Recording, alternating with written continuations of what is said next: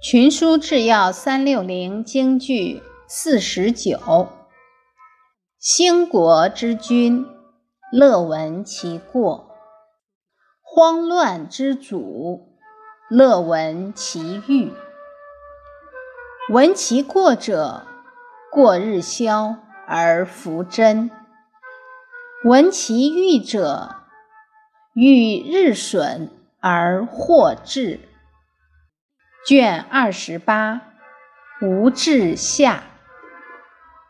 白话解释：使国家兴盛的君主喜欢听指出过错的话；荒淫败乱的君主喜欢听赞美的话。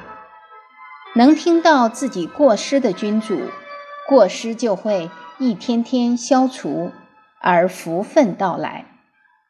喜欢听美言的君主，德行就会一天天受损，而灾祸也就降临了。